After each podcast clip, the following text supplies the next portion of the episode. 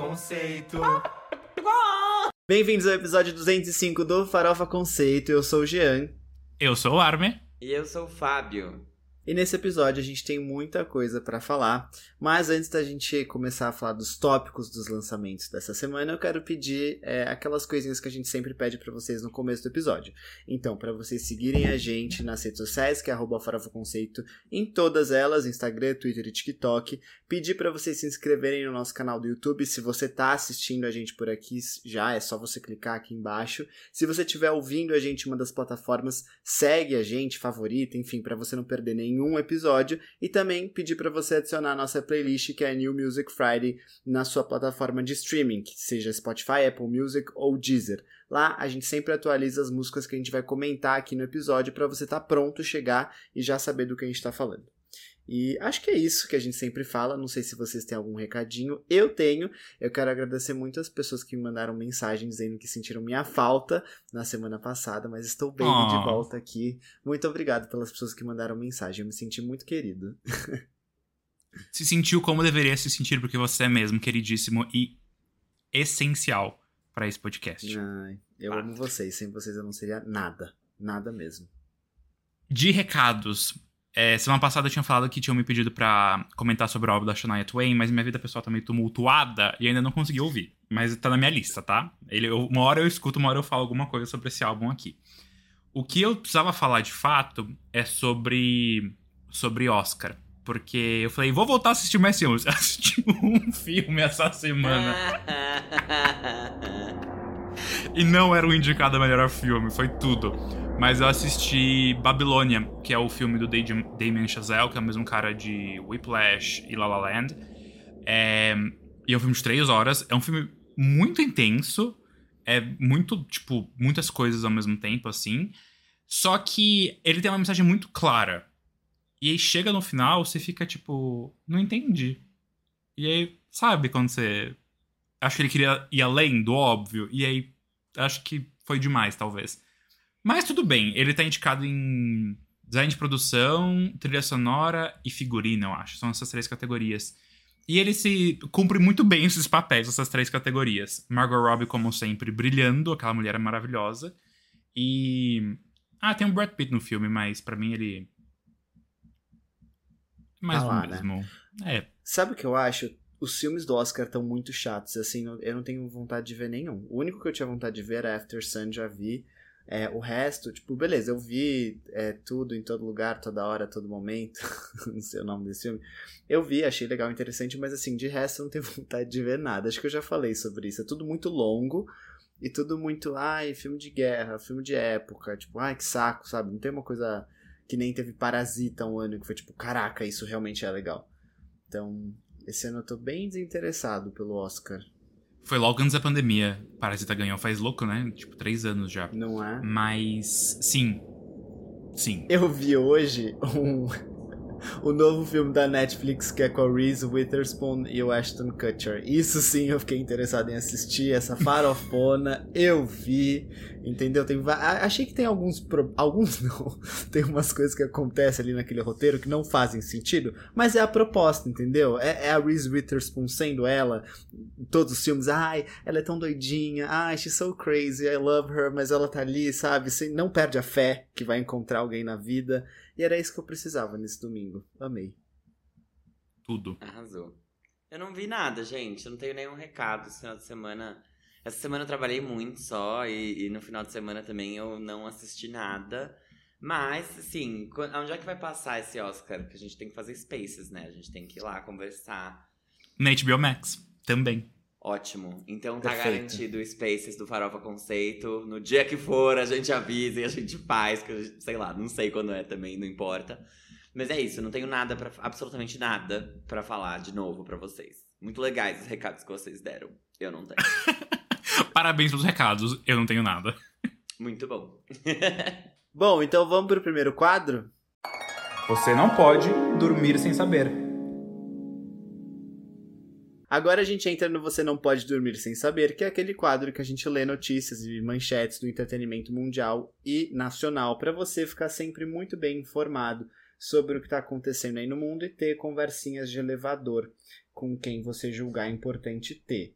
tá bom? A primeira coisa que eu vou falar aqui para vocês é que a Aline Campos, que é uma atriz brasileira, ela abre aspas aqui falou: "O término com Jesus foi o que mais doeu na minha vida".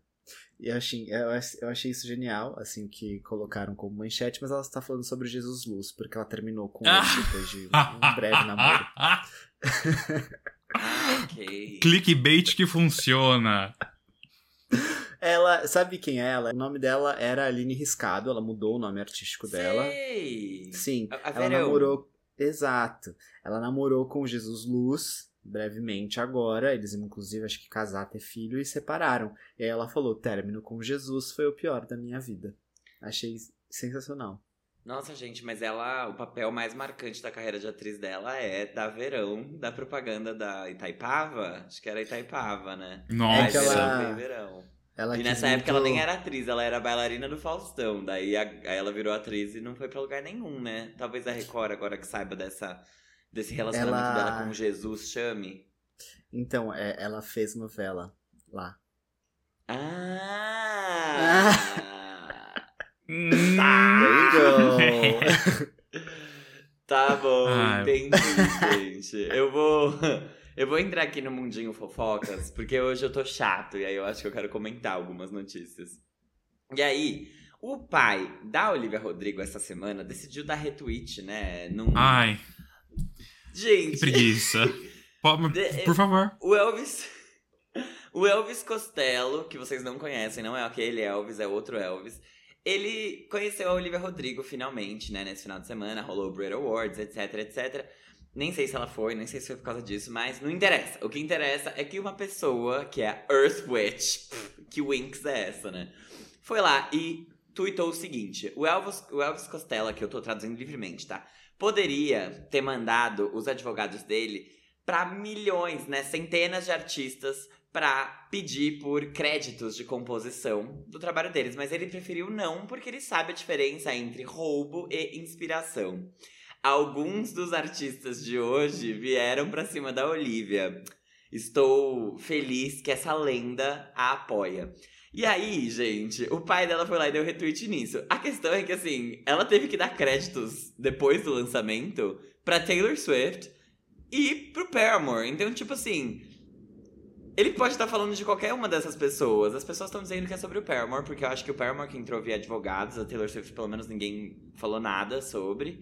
Só que ela também nunca mais vazou, foi né? vista junto com a Taylor Swift depois que ela teve que dar os créditos pra Cruel Summer em Deja Vu. Então eu não sei se tá tudo bem. Eu, eu acho que não tá tudo bem. E eu acho que o pai dela poderia só ter ficado. Gente, por Sim. quê? Por quê? A filha Pra dela não é ninguém ainda. Tudo bem, ela tem Grammys e tal, mas tipo. E daí, gente, pra... começou pra acabar até aí, né? Bom, achei chato. Cuidado, Olivia. Podia muito evitar um estresse desnecessário, né? Que isso pode ter Nossa, causado. sim. Mas enfim. Gente, a, a- falando de carnaval, que eu sei que muita gente gosta, eu não, não ligo, não, não sou desse, dessa vivência, mas a Lesha fez um bloquinho, inclusive acho que não foi nesse final de semana, foi no anterior.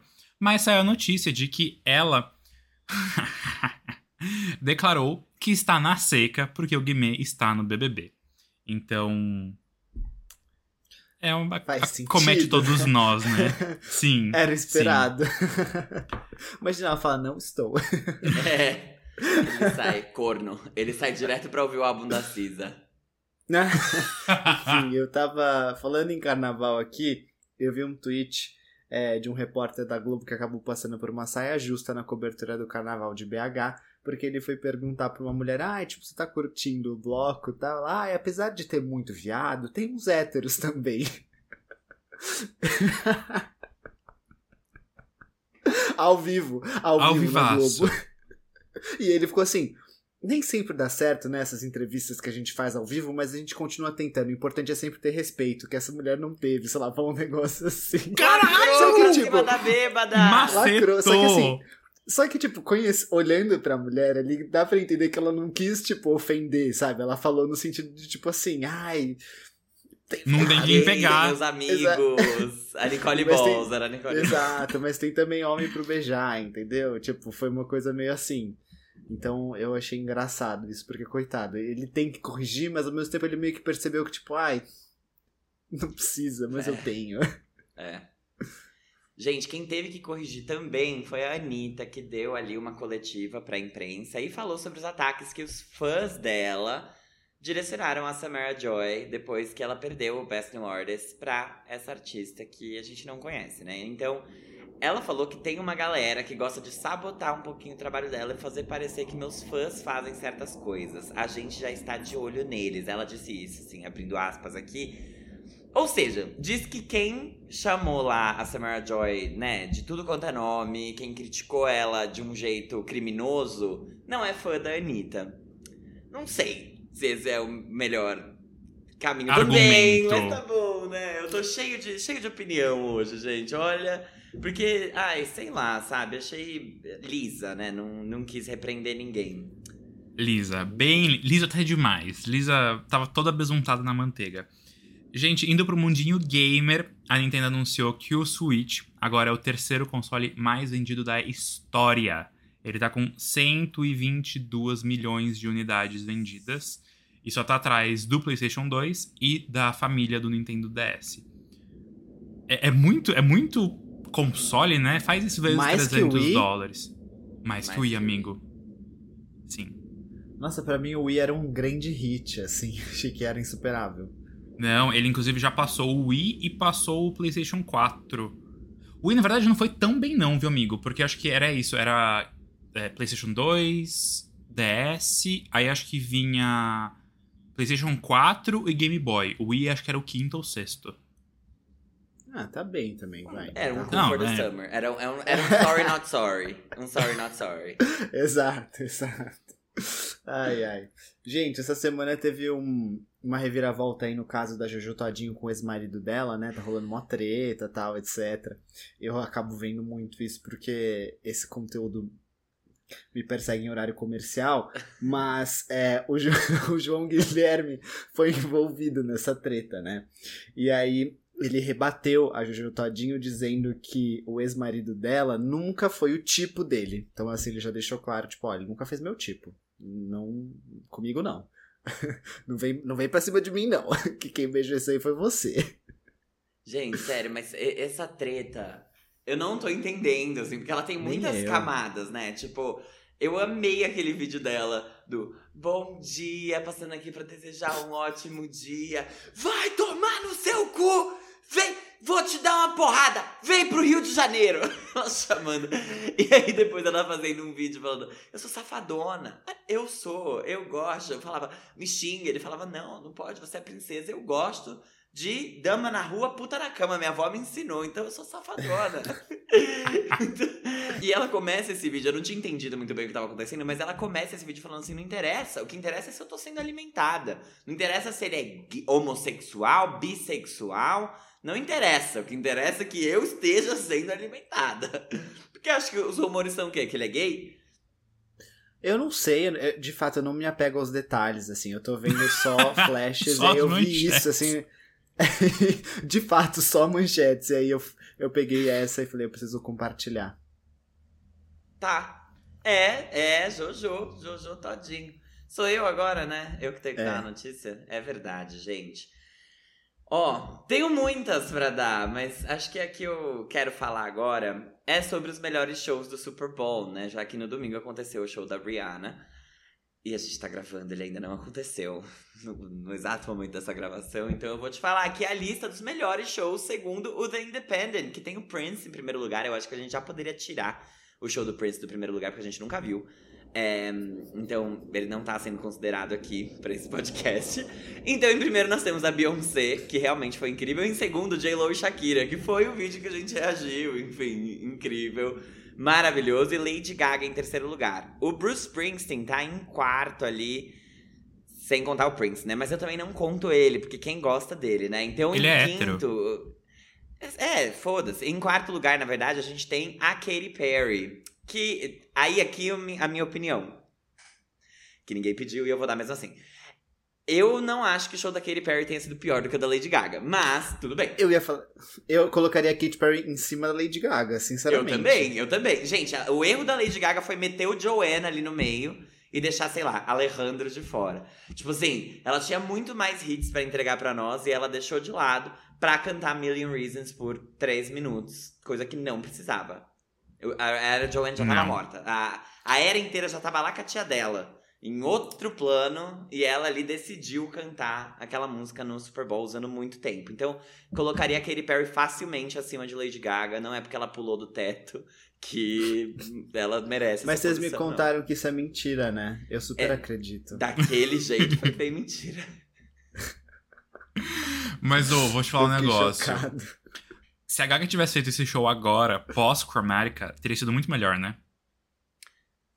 Teria, mas também acho que ela não teria entregado tudo que a Tanto gente mais? gostaria.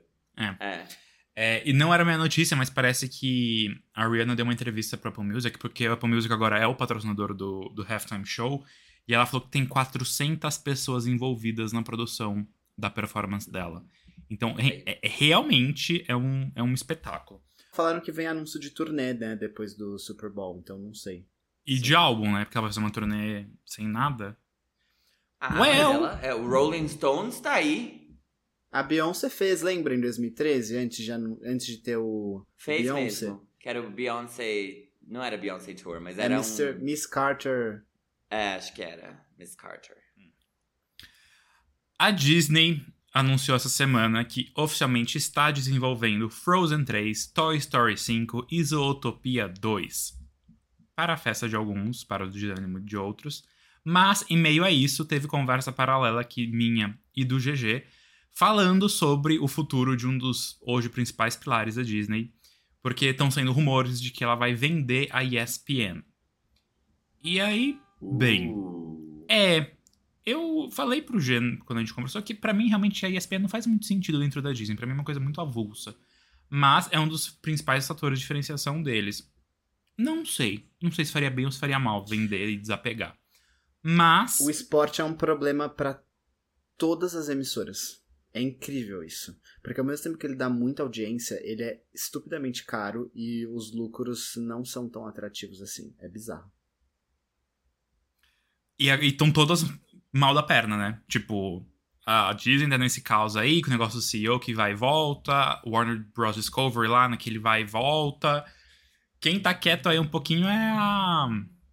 A Paramount Para, mano. e, a, e a Sony, mas as duas estão bem quietinhas. Mas sabe o que é bizarro? Tipo assim, a, a Disney tem o. Ela é a, a líder dos streamings, né? Porque juntando Star Plus, Hulu e Disney, ela é que tem mais assinantes. Lá fora, né? Não, acho que é no mundo, não é?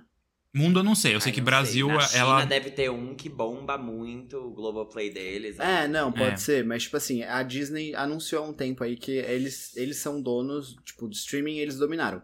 Só que assim, tirando o esporte, beleza, o esporte é caro, não dá lucro ainda pra eles. Só que eles são líderes porque eles têm a ESPN dentro do catálogo. Não Eu sei assisto horrores ser. a ESPN. Exato, então tipo assim, Plus. é muito bizarro porque é, dá trabalho e dá pouco lucro, mas eles são líderes porque a audiência é gigantesca. Tipo, hoje vai ter Super Bowl, entendeu? Então não sei, eu acho muito bizarro. Enfim, não, não tenho respostas pra isso. Só divagações que nem sempre cabem aqui nesse podcast, não é mesmo? Afinal, publicitários. Publicitários, como eu adorei chamar semana passada e vou apelidar isso agora, gente. Oficialmente. É pois é. Eu não tenho mais notícias. Vamos então pro nosso próximo quadro? Vamos. Giro da semana. Gente, esse aqui é o Giro da Semana em que a gente faz um, um compilado aí dos principais lançamentos musicais. E aí a gente, primeiro, menciona alguns lançamentos que foram legais, interessantes, mas que a gente não tem um grande apego, ou a gente não. é, não quer aqui ficar falando sobre. E depois a gente tem alguns lançamentos principais que a gente de fato hablamos. Hablamos bem e hablamos mal também, porque aqui não temos filtros e não somos comprados. Mas se você quiser comprar, Fora Conceito tá. Aqueles, brincadeira, não estamos não. A, gente tá A super primeira menção. Super. Mas se Vem. quiser. Não, imagina a banda Melim vem e compra. Nossa. Cara, eu falo de todos os lançamentos deles, eu falo com a boca, finjo bem. Falo assim, nossa, Melinha arrasou, lacraram. Ah! A primeira menção aqui de hoje é das irmãs Grammyadas e Empoderadas, porque a Lizzo segue na divulgação aí do seu álbum Special, que agora ganhou um Grammy de Record of the Year com About Them Time, e agora ela convidou a Cisa, a Corna Mãe, Corna Rainha, para um remix especial da faixa título, que inclusive foi a performance dela no Grammy, ela não performou About Them Time. Essa é uma parceria que já vinha sido prometida nas redes e chega aí para adicionar ainda mais palavras de autoafirmação no single da empoderada Liso. Queens, né? Eu adorei é, que elas se uniram para fazer esse remix, porque eu não esperava, realmente. Apesar de elas estarem falando ali, dropping hands, eu realmente não esperava, porque para mim não, não combinava só, mas foram lá, fizeram e a bichinha vai dar o stream. Enfim. A mais nova mamãe das clubbers, Jessie Ware, não para de subir nas pesquisas. A gata acabou de anunciar que o próximo álbum dela chega pra gente no dia 28 de abril. Esse é o sucessor do icônico e do gaysíssimo What's Your Pleasure, que, enfim, reviveu a carreira dela realmente. Esse próximo álbum vai se chamar That Feels Good. E, pra já embalhar. embalhar.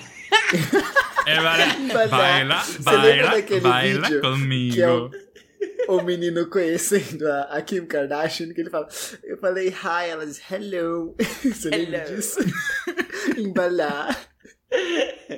pra já embalar o esquenta das LGBTs, ela liberou a faixa Pearls pra gente ir entrando no clima até abril. Ai, você lembra desse vídeo? Você lembra? Aham. É o G1 entrevistando o menino que conheceu a Kim Kardashian quando ela veio no Brasil. E aí o repórter pergunta, ah, como é que foi falar com ela? Ele, ai, foi ótimo. Ela falou hi, eu falei hello. Tipo, Franceso. Icônico. Vocês perceberam que é tipo, what's your pleasure? That feels good. É tipo uma resposta. Uma continuação? Exato. Não. Não sei. Não, não. Não, não mas percebi. poderia ser. Ah, você não percebeu. Achei que você falou que não, Não, era. não percebi. Não sei se é ou se não é. Não percebi. Também essa não sei se mulher é, muito simpática. mas parece. Ela é muito, ela é muito. Inclusive, eu ouvi o What's Your Pleasure hoje, inclusive.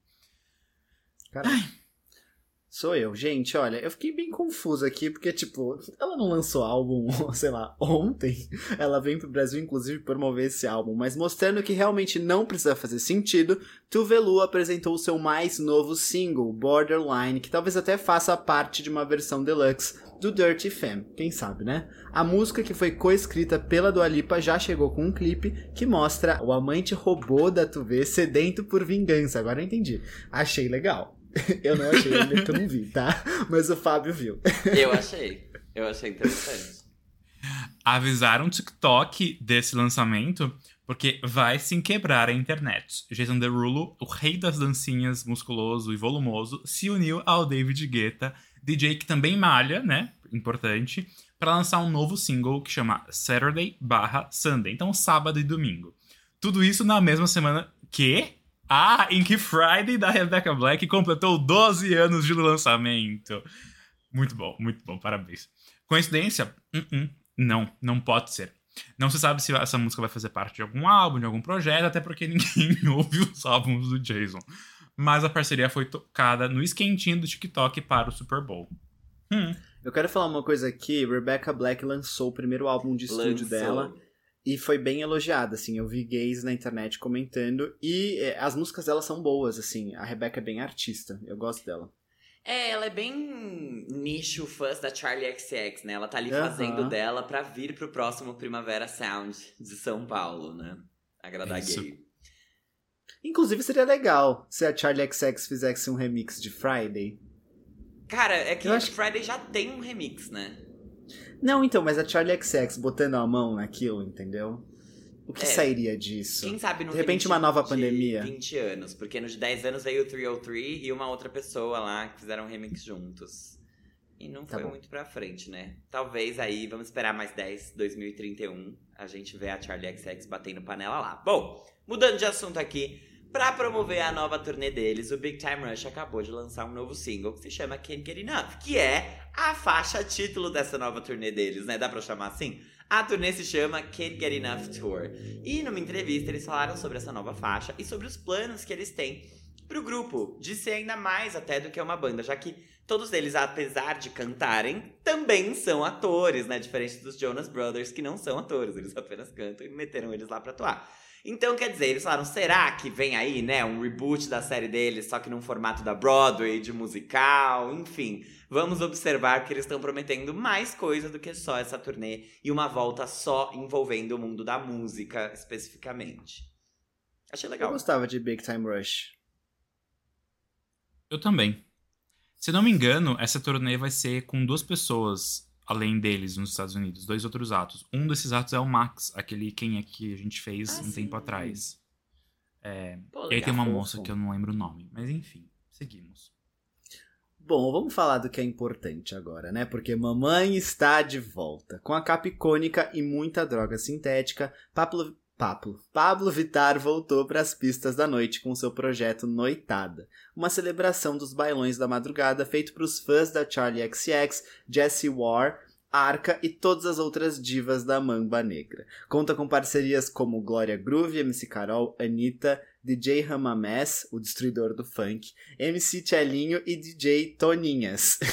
Caraca, eu li todos os nomes. O álbum foi liberado nas plataformas sem uma das faixas, que é Cadeado. Ficariam até o after pra esperar é, para ser liberada? Não sei. É, Eu tenho. Não sei se eu já começo, se eu passo pra Começa, vocês. começa, começa. Tá, vamos lá. Olha só, eu achei que esse álbum ele tem um- uma uma ordem muito correta das faixas. Eu achei isso bem interessante assim para Pablo, é, porque dá pra você perceber que ele começa num tipo assim é realmente uma, uma, uma história de uma noite ali, né? Que ele termina de fato onde é o after e tal. Aí tem a parte da balinha de coração, tem a parte de fato que Pablo Vittar transa, né? Que, que deixa claro para todo o Brasil que ela gosta de dar o cu. E eu achei isso muito engraçado, assim. Ele, ele é um álbum que. A Pablo tem isso, né? Ela consegue muito bem. É, é- é, tipo, ser artista e ao mesmo tempo ser engraçada. Então, a- Amor de Cupido, né? Acho que esse é o nome da faixa. Realmente eu achei assim. Culpa do. Cupido. Culpa do. cu- Culpa do Cupido. Gente, olha isso. Olha, olha o deboche dessa mulher. A entendeu? culpa é do Olha cu. isso. A culpa é. O que, que é isso? É um álbum da blogueirinha? Porque não é possível, sabe? mas, é, mas ao mesmo tempo é bom, entendeu? É bom. Eu acho que não é, sei lá, uma obra-prima que nem Amor de Quê, mas é muito bom. E de fato eu vou ouvir outras vezes. Balinha de Coração. É, quando você ouve a primeira vez eu achei estranho, mas depois foi, entendeu? Eu comprei o conceito do negócio. Apesar de ser uma pessoa que, tipo assim, ai. Não sei, sou meio conservador, não sou muito pró-drogas, assim, mas eu achei boa a música. E. Ah, cara, eu achei isso, achei leve, despretensioso. E acho muito difícil eu gostar de um álbum da Pablo igual eu gostei do Não Para Não e o Batidão Tropical. Mas tudo bem, eu achei um bom álbum, melhor do que o 111, por exemplo. Achei que ele é mais coeso como um álbum, entendeu? Ele não funciona tanto como uma playlist que nem a gente viu os outros da Pablo.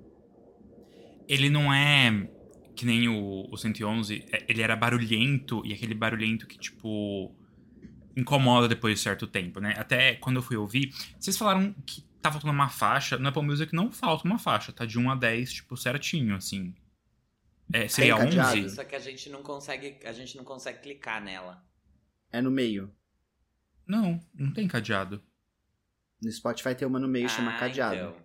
Hum. É porque quando falta música no Apple Music, breve. ele fica com a ordem tipo 1, 2, 3, 5, sabe? Falta. Mas os números estão certos. Então, mas é uma ação, é uma ação com o Spotify, porque parece que agora eles trancaram o perfil da Pablo e o Spotify tá tipo fazendo uma interação ali pra desbloquear. E aí quando desbloquear parece que vai sair a música. Hum. Eu não sei. Mas é, é um álbum. eh, Voltando ao que eu tava falando, né? Que o 111 é barulhento incomoda. Esse álbum é muito impactante. Tipo, se você não tá preparado, você fica, eita. Mas ele é bom porque ele passa rápido. né? Ele tem 19 minutos. Eu fui ouvir e falei, nossa, mas só 19 minutos, gente. Isso aqui é mais rápido que o álbum da Lesha. Mais rápido que o álbum da Lesha. Isso aqui é first time. Primeira vez que a gente fala isso. Mas eu achei bom que ele foi assim. Porque se ele fosse muito mais longo, eu acho que ele ia saturar muito mais fácil. Então ele é muito intenso e muito rápido. É uma puta farofona, mas eu acho que é uma farofona que entrega, assim. É, tem essa, ah, o que a gente já tinha ouvido antes, né? Que era meia-noite. Tem Descontrolada, que é tipo. Culpa do Cupido, que é amor de que 2.0, a versão da noite de Amor de Quê. Então, eu gostei do álbum. É... E aí, a impressão que eu fico, até pela, pelo conceito de, tipo, noitada, etc., e o timing é que foi muito um álbum lançado para o carnaval, né? Porque ele é um negócio que você pode deixar tocar inteiro, tipo num, num bloquinho da vida, por exemplo, e que vai, porque, mano, 19 minutos vai passar assim. É o tempo de, tipo, cinco outras músicas, entre aspas, de uma duração mais longa, cinco, seis. Então, achei curioso, achei curioso, é, mas eu não vejo, assim, uma grande. Uma grande evolução de Pablo do, do último álbum pra cá. Eu acho que faltou talvez alguma alguma coisa nova porque para mim é muito só tipo mais eletrônico, mais forte, mas artisticamente eu senti que faltou alguma coisa, falar, hum, ela trouxe isso de diferente. Não senti. Mas de resto achei ótimo. Nossa, amigo, eu achei bem mais artista do que o. Não bem mais artista do que o último álbum, mas eu acho que o ponto é um pouco isso, assim, é ela é muito menos sobre o hit que vai sair ou sobre como as músicas vão performar e muito mais sobre a entrega, tipo, do pacote completo, assim. Eu acho que ela tem álbuns que são, tirando o 111, que eu realmente não gosto, eu acho também que ele é uma bagunça.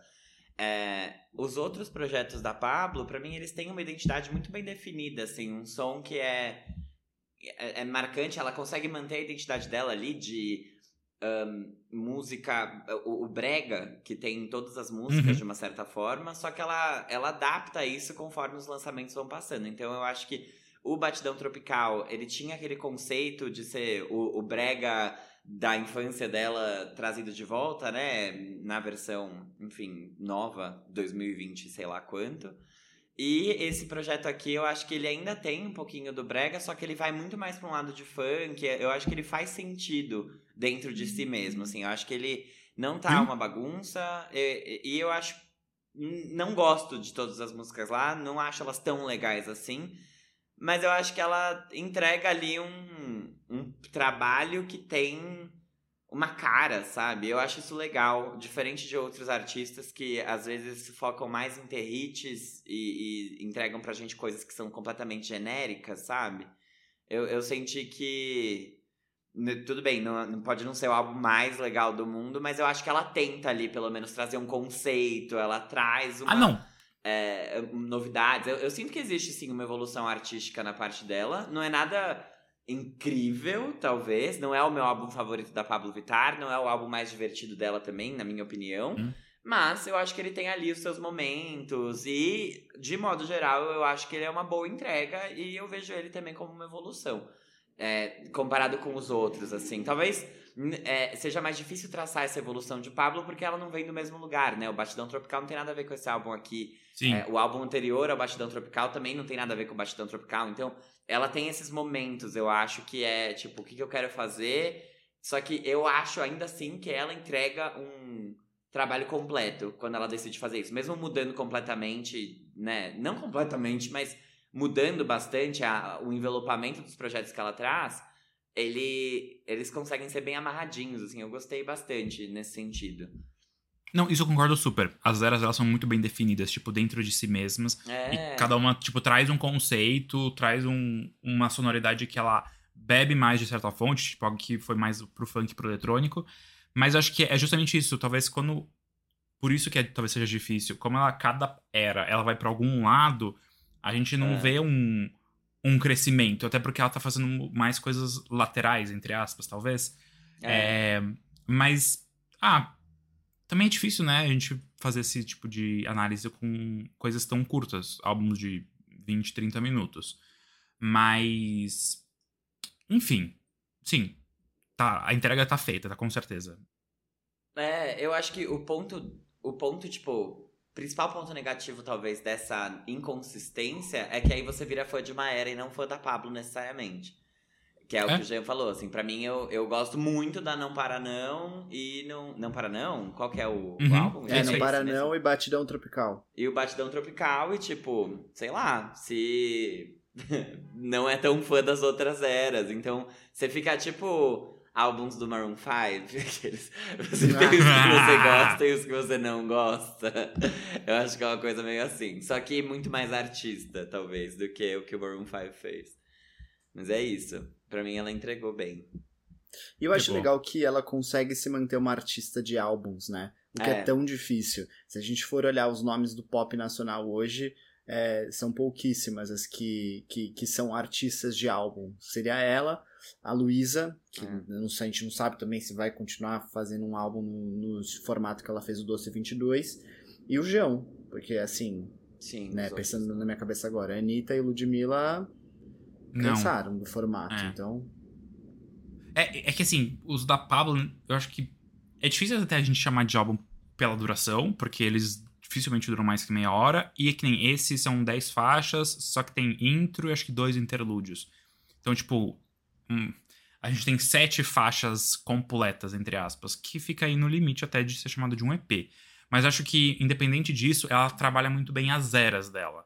Então era isso que a gente é. tá falando, de tipo, ter um visual, ter uma divulgação, ter. É, é, é tangível, sabe? É, tipo, uma coisa que tem começo, meio e fim. É, então, é muito bom nesse aspecto, muito bom. E sim, raro muito. hoje em dia. Gente, finalmente vieram aí as novas faixas de Ludmilla, que é o single duplo Nasci para Vencer e Sou Uma. As faixas são duas parcerias, mais até puxadas pro trap do que pro pop, e ambas com letras de autoafirmação. As parcerias das faixas são Dallas, em Nasci para Vencer, Ajax e as Queens Josh and Tracy em Solmar. É isso. São muitas parcerias com nomes trava-línguas. Mas e aí? Amaram? Não. é isso, pessoal. Obrigada. Beijo, brincadeira. Não gostei. É... Mas, mas porque eu não tava esperando isso, talvez, né? Eu achei que eu queria uma, uma era mais pop, assim, e trap não é um gênero que eu consumo, então para mim legal que ela tá se empoderando, legal que ela tá trazendo esses nomes diferentes, né? Dallas e Ajax não são grandes artistas, né? Então, querendo ou não, eles vão ganhar uma visibilidade aí, um número de ouvintes no Spotify junto com a Ludmilla. Só que não me pegou de nenhuma das duas músicas. Eu acho que a gente já teve músicas é, e parcerias que foram mais puxadas pro trap, por exemplo, em Proibidor, no verso da Anitta, ele é bem trapzinho em alguns momentos. Só que ele tá dentro de uma música pop, né? E aqui eu acho que ela foi fundo. A Lud tem isso de brincar com outros gêneros, né? Então faz funk, faz pop, faz o pagode, R&B dela ali e agora tá fazendo trap. Então, tomara que venha aí um feat com a Poca, né? Eu acho que é o melhor que nós LGBTs podemos tirar dessa parceria. LGBTs homens brancos, cis, é claro. Mas é isso. Apenas o G, tipo não assim. Gostei. É, exato, só o G que importa. Não, não, que horror, né? Não, eu não, não gostei, não faz muito meu estilo, mas sucesso para ela. Você falou da Poca, só um parênteses muito importante, a gente não colocou nas menções, mas a, a Fly do BBB 20 lançou um single essa semana, o comeback musical dela. E eu achei curioso, curioso. Mais uma de volta. Ó, eu achei. Eu, eu, não gostei da música porque eu não gosto de trap e principalmente quando não tem pop envolvido. Então eu achei chato falar sobre isso porque meio que fica meio tipo, tá bom, sabe? Por que, que você tá falando se você não gosta? Fato. É, mas o que eu queria dizer é que independente de eu gostar ou não, eu fiquei muito feliz da Lud ter lançado isso da forma que ela lançou e, e, e botado todo essa, esse foco nisso, mostrando mais uma vez que ela é artista, entendeu? Porque ela sabe que isso talvez não vá pegar o topo das paradas. Ela tá fazendo porque ela quer, porque ela gosta, e isso faz parte da visão artística dela. E isso eu acho assim demais porque é um gênero que ela se identifica, provavelmente ela ouve, ela gostou de fazer, ela fez dois clipes muito bonitos e quem sabe, tipo, ela não faz um álbum, um trabalho de trap que, que as pessoas gostem, quem ouve trap acha super legal. E mais uma vez ela se prova aí como uma artista de fato versátil e compositora, porque compõe para diversos gêneros diferentes. Então eu fiquei muito feliz, assim, por isso. Eu acho que mostra mais uma vez o quanto ela é artista. Eu não gosto dessa fase? Não gosto. Queria algo mais pop? Queria, mas assim, eu acho que não é muito sobre isso, sabe? Então eu fiquei feliz. Eu gostei. Nesse sentido.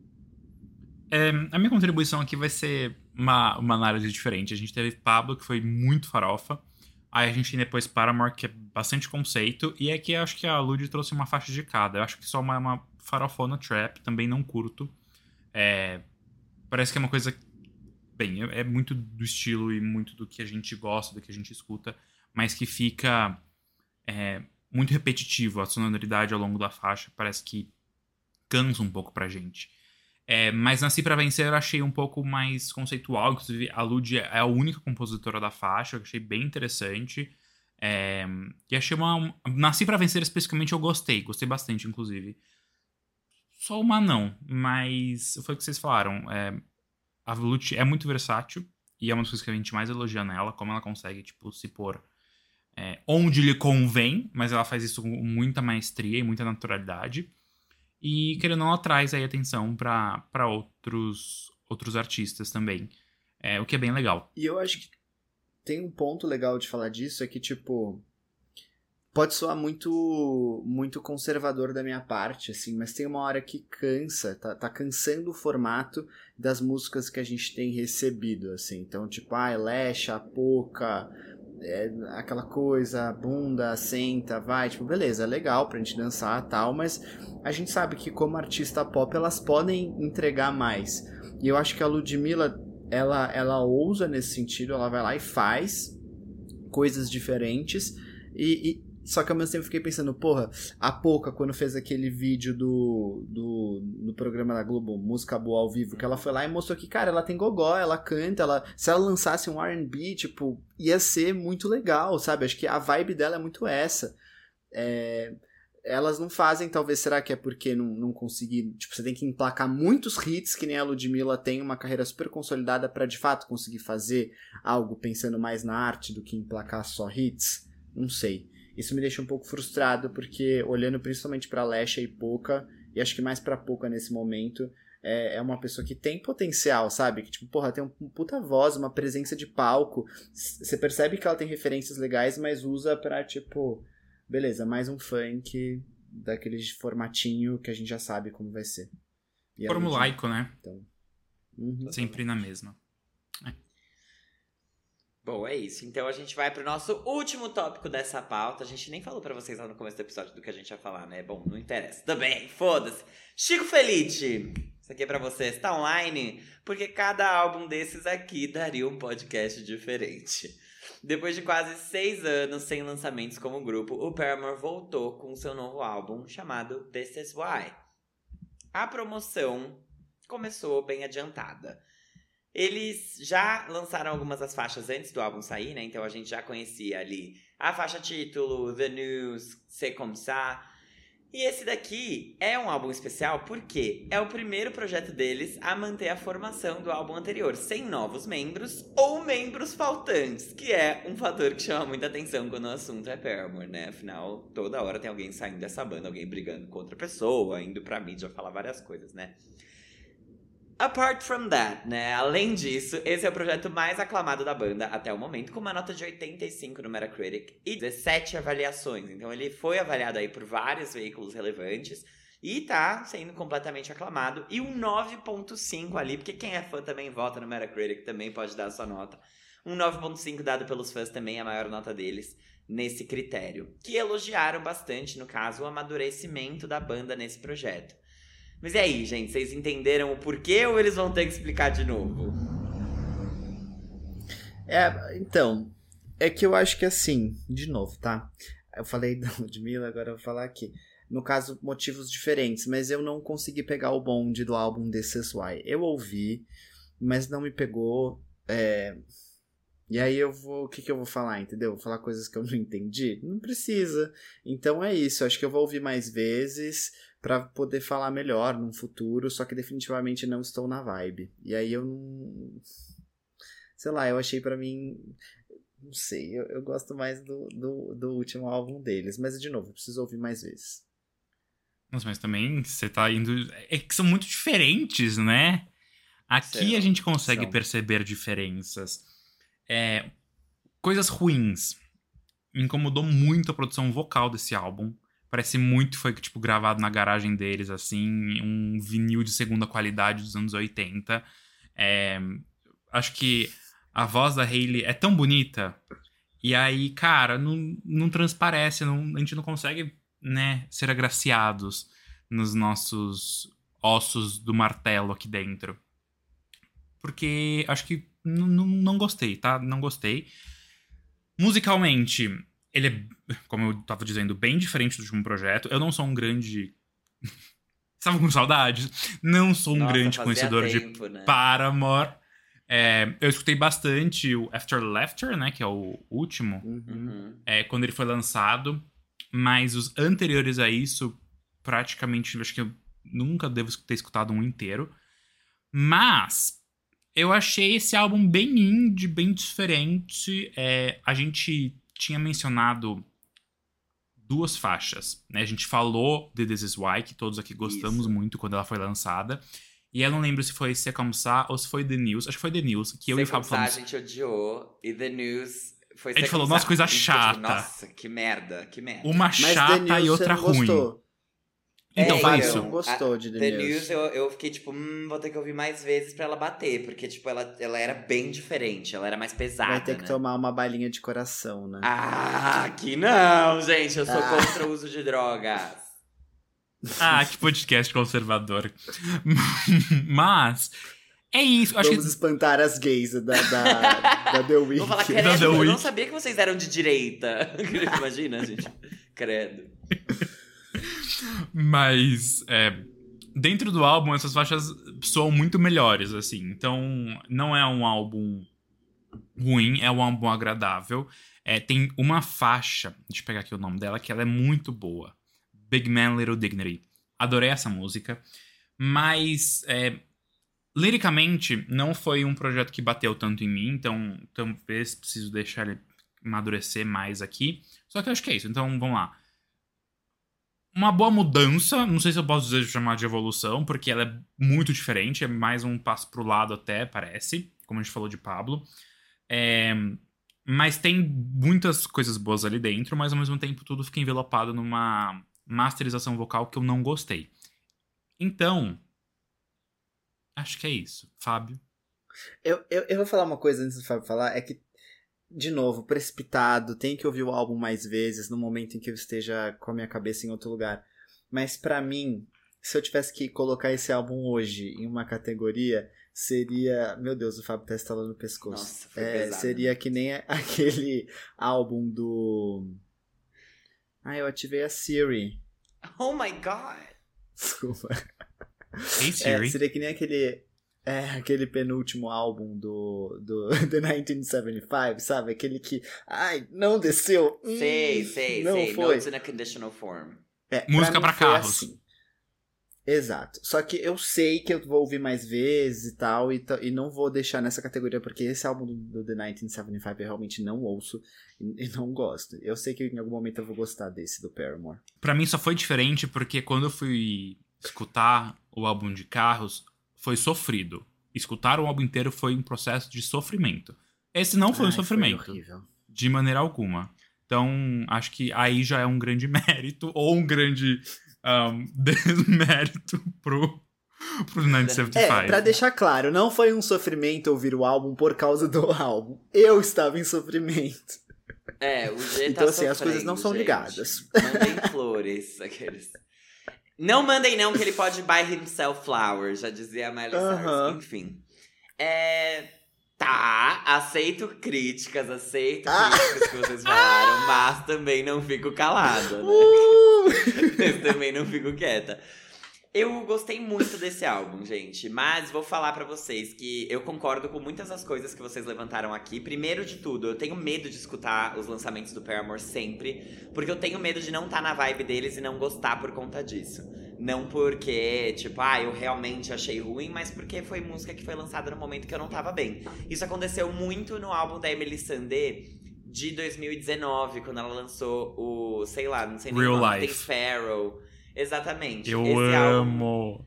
não, eu não tava na hora de ouvir esse álbum, então foi um que eu não gostei no momento, não era pra mim naquela hora e hoje eu, eu me dou melhor com ele. Só que eu sempre tenho medo disso acontecer com o Paramore porque eu nunca sei em que vibe que eles estão. Porque ou eles estão brigando com alguém, ou alguém terminou com alguém, ou alguém tá saindo da banda, e aí o outro voltou. Então sempre é uma um, um misto de emoções assim que eles escrevem sobre. Só que dessa vez, é, eu, por acompanhar o, o, o trabalho do Paramore por muito tempo, eu acho que eu consigo ver essa evolução que a Armin não conseguiu. Porque para mim ele é uma continuação da onde eles pararam com o Brand New Eyes. É, a produção dos vocais é muito parecida, essa, essa dobra de vocais que tem em todas as faixas, a gente escuta muito nesse primeiro, nesse segundo e terceiro álbum deles, né, que são o Riot e o Brand New Eyes, que tem ali The Only Exception. Só que você ouve em, em Playing God, por exemplo, no refrão, é, a, a voz da Hayley duplicada. Então é uma produção que é muito parecida. O que eu senti foi um amadurecimento mesmo nas letras, então aqui eles não estão falando das brigas deles, né? Até porque eles não brigaram. Uau! Muito bem, a Parabéns, terapia, tá terapia fazendo... está em dia pela primeira tá vez. fazendo efeito. Eles, então, aqui estão numa vibe diferente, estão numa vibe mais madura. Eu acho que eles falam sobre as coisas com um olhar diferente. Eu sinto muita influência dos projetos solo da Hayley aqui também. Então, em ah, Liar, sim, nas últimas três faixas, eu senti ali um, um, toquezinho de Petals for Armor, de é, Flowers for Vases também. Então, é, foi um álbum que eu gostei muito, que eu sei que talvez não tenha faixas. Ele, ele é curto, acho que isso foi algo que me pegou, assim, porque ele tem 10 faixas. Então, não é um álbum faixas, super 36 minutos, eu acho. É o É, álbum ele mais é curto. curto. do Paramore, né? Porque o, o After Laughter tem 11, se não me engano, termina em Tell Me, Tell Me How. Só 12 que é e isso. 43 minutos. É, pois é, e, e lá no After Laughter eu sinto que era mais bagunça, assim. Tudo bem que foi um álbum mais fácil de digerir, talvez, pra nós, é, que gostamos de pop, gostávamos de synth pop, só que ele tava nessa onda aí de anos 80, e ele entrou nisso muito forte. Ele deixou um pouco de lado o rock, que era a, a assinatura do Paramore, e ele trouxe um universo completamente diferente, que tudo bem, não é 100% distoante, só que que é muito diferente pra quem já era fã. Então, ou você gosta de synth pop, ou você não gostou do After Laughter. Mas é isso, né? A gente tem que agradecer no fim do dia por ter um álbum do Paramore saindo, então até foi. Só que, de fato, não é um dos meus álbuns, meus álbuns favoritos deles, assim, quando eu olho pra toda a discografia. Esse daqui eu já acho que ele, ele continua como se tivesse voltado aos eixos, só que de uma forma estranha, porque a gente teve o sucesso do Paramore vindo muito ali com o Riot, aí depois a gente teve uma continuação desse sucesso com o Brand New Eyes, que ficou em segundo lugar, ficou atrás só do álbum da Barbara Streisand, mas vendeu mais do que Mariah Carey na semana que foi lançado, né? Então foi ali um, um grande sucesso com The Only Exception e com as outras músicas, né? Break by Boring Break, Ignorance, que é mais pesada, meio na vibe de The News, por isso que quando eu ouvi The News, eu fiquei, eu acho que eu vou ter que ouvir mais, porque ela tem que bater, né? É, é tipo Ignorance, que já é um, um rock um pouco mais pesado.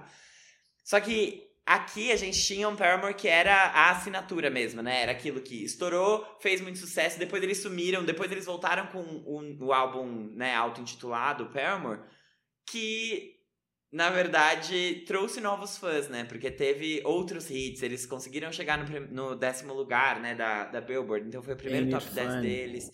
Com It Fun, exatamente. Só que ele tinha uma pegada um pouco mais pop, talvez um pouco mais romântica até em eh, Still Into You, por exemplo. Que foi o que chamou a atenção das pessoas. Pessoas que não necessariamente acompanhavam Paramore antes. Então aqui eu sinto que a gente voltou pra essa linha de crescimento a partir do Brand New Eyes pensando em termos de, de música, mesmo sonoros, e, e termos de letra, composição e produção. É, então, pra mim, ele faz muito sentido. E eu fiquei muito feliz com isso. Eu ainda gosto dos álbuns anteriores, mesmo que eles sejam diferentes, né? Eles mostram essa angústia que tinha na banda, eu sinto, né? Essa, essa indefinição, tipo, o que vai ser de nós, né? Temos agora três pessoas, estamos escrevendo o futuro, fizemos 18 músicas, 16. E, e é isso, três interlúdios falando que eu tô muito puta e agora já não tô mais, porque tá tudo bem. E aí depois um álbum que trouxe um novo membro, teve ali um novo momento, talvez uma nova é, descoberta deles como banda, porque fazia anos, né, que eles não tocavam juntos. E aí agora eu acho que, de novo, né, estamos assentados, sabemos o que o Paramore é, sabemos sobre o que a gente quer falar, então a gente vai fazer um álbum que tem essas referências antigas, mas que não se repete.